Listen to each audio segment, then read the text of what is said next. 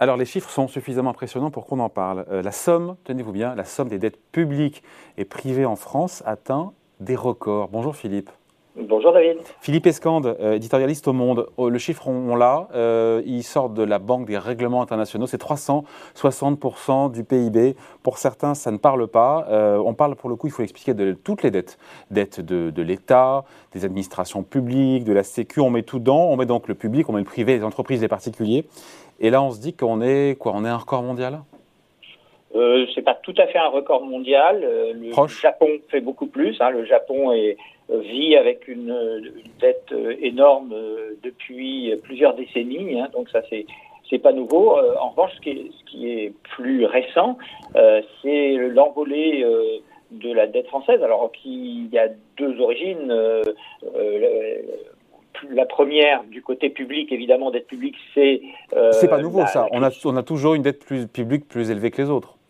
Oui, oui, ça tout à fait. La, France est réputée pour, euh, pour, pour, sa, sa, dette publique très élevée, mais euh, là récemment, elle s'est, elle s'est envolée de façon considérable euh, du fait de la crise sanitaire. Hein. C'est, le, c'est, la, c'est, la, première chose. Donc, de, de, de, ce côté-là, effectivement, on arrive aujourd'hui à un chiffre record qui est celui de 100, 113%. Alors ça, c'était à, fin de, à la fin de l'année 2021, autour de 113% du du, du, PIB, hein, alors qu'on avait dit euh, que euh, la barre des 100%, c'était, euh, euh, il fallait surtout pas la dépasser, etc. Bon, la crise sanitaire a, a balayé, a balayé, ça, et, et donc aujourd'hui, on est à une, une dette, dette publique record. Mais à celle-là, effectivement. Et c'est ça la nouveauté, c'est la montée en puissance de l'endettement des ménages, des entreprises alors ça, Voilà, alors ça, c'est effectivement, ça s'est fait euh, au cours de la, de, de, la, dernière décennie. Euh, c'est la montée euh, des dettes privées et à l'intérieur, donc la dette privée, en gros, il y a les entreprises et puis les ménages.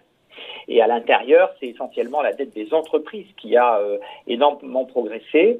Et euh, effectivement, euh, ça représente à peu près 164% du PIB. Donc c'est plus important que la dette de, l'État, celle des, entreprises.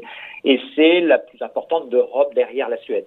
Hein, donc c'est effectivement très important. Et, ça, c'est dû bah, à la crise économique de, de 2008 notamment, à la dégradation des marges des entreprises et, à l'endettement aussi qui a été rendu plus facile par euh, les très faibles taux d'intérêt.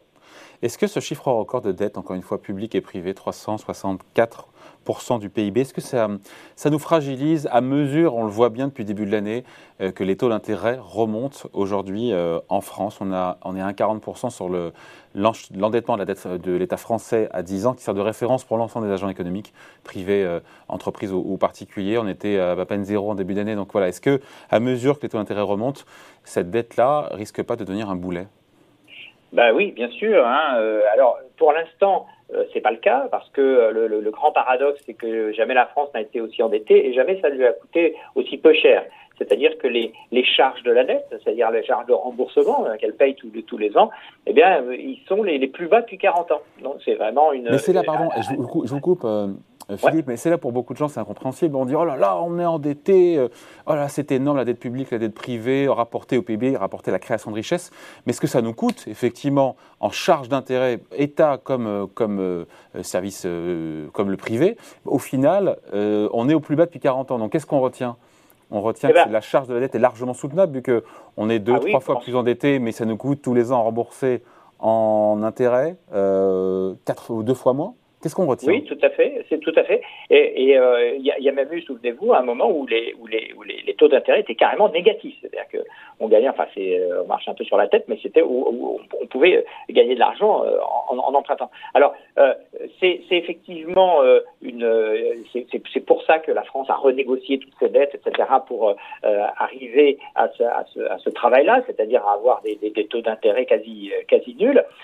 effectivement, pour l'instant, c'est tout à fait soutenable. Le problème, vous le disiez, c'est que l'environnement, il change. Et il change, euh, on peut toujours se dire, oui, on aura le temps de s'adapter. Mais en fait, on s'aperçoit que quand, l'environnement change, il change extrêmement rapidement. Et là, le, gros euh, éléphant dans la pièce, euh, c'est l'inflation. C'est-à-dire que l'inflation est en train de tout chambouler dans les. On a eu les, chiffres ce matin. Hein. Ça continue d'accélérer en France, 4,8% d'inflation. On était à 4,5, on est à 4,8. Et sans tous les mécanismes de protection, les mécanismes de bouclier autour de l'énergie, électricité et gaz, on serait sûrement à 6 ou 7% d'inflation, comme en Allemagne. Hein. Oui, c'est ça. Hein. et, et, ce, que, ce, que, disent les économistes régulièrement, c'est enfin euh, c'est que et si on avait, si on enlevait euh, tous les amortisseurs de partout et que les prix augmentaient au même rythme euh, que les matières premières et que tout redescendait jusqu'en bas, on, arriverait quasiment à, quelque chose qui ressemblerait à 20% d'inflation. Donc, ce, qui veut dire, ce qui veut dire que de, devant nous, on a probablement une perspective de hausse euh, assez forte de l'inflation. Et il est évident que face à ça, euh, les, la, Banque centrale européenne, qui est la qui plus est en retard, Philippe, qui est, en, retard comme euh, encore, plus, encore plus quelque part que la Fed, même si la situation n'est pas tout à fait la même. Elle est en retard pour des, pour des raisons qui, sont aussi que il y a l'inflation en Europe est beaucoup plus due à des facteurs extérieurs comme la hausse de l'énergie et ça, la hausse des taux d'intérêt change rien à l'augmentation des, des, prix de l'énergie, alors qu'aux États-Unis, c'est beaucoup aussi les salaires, etc. Donc on est dans une situation un petit peu différente, mais néanmoins, la, la Banque centrale européenne va devoir, euh, et elle l'a dit, d'abord arrêter les achats d'actifs et ensuite se, mettre à s'intéresser à la remontée des, des, taux d'intérêt. Et là, effectivement, tout va changer parce que euh, euh, ça va changer effectivement le, le, le coût auquel l'État emprunte et puis derrière, toutes ces, toutes ces entreprises qui vont voir euh, la facture s'alourdir de façon considérable. Alors elles ont en face des, des, des, actifs hein, qu'elles peuvent, qu'elles, qu'elles peuvent euh, mettre euh, ou négocier, comme les ménages d'ailleurs. Quand on emprunte une maison, on a la maison comme actif. simplement, en général, quand tout ça remonte, et, eh ben, ça, ça, et, que tout le monde veut vendre, ça va dévaluer le prix de, de, ces mêmes actifs. Donc, on se dit, Philippe, on se dit que si la Banque centrale européenne a les mains, la main un petit peu trop lourde parce qu'elle est en retard, encore une fois, sur, dans sa lutte contre l'inflation, et que les taux remontent trop vite parce que l'inflation, on le voit bien, ne se calme pas pour l'instant, en tout cas en Europe et, en France. Ça peut créer un choc qui pourrait se diffuser à l'ensemble de l'économie euh, via justement cet endettement euh, massif et important des agents économiques, notamment privés. Tout à fait, tout à fait, parce que euh, ça va, ça va. Parce que les dettes sont à taux fixe. Non, mais les dettes sont à taux fixe. Donc une fois, moi, si je suis endetté à 1%, si les taux remontent, ça change rien au fait que moi je suis endetté à 1%. Donc je vois pas trop l'impact.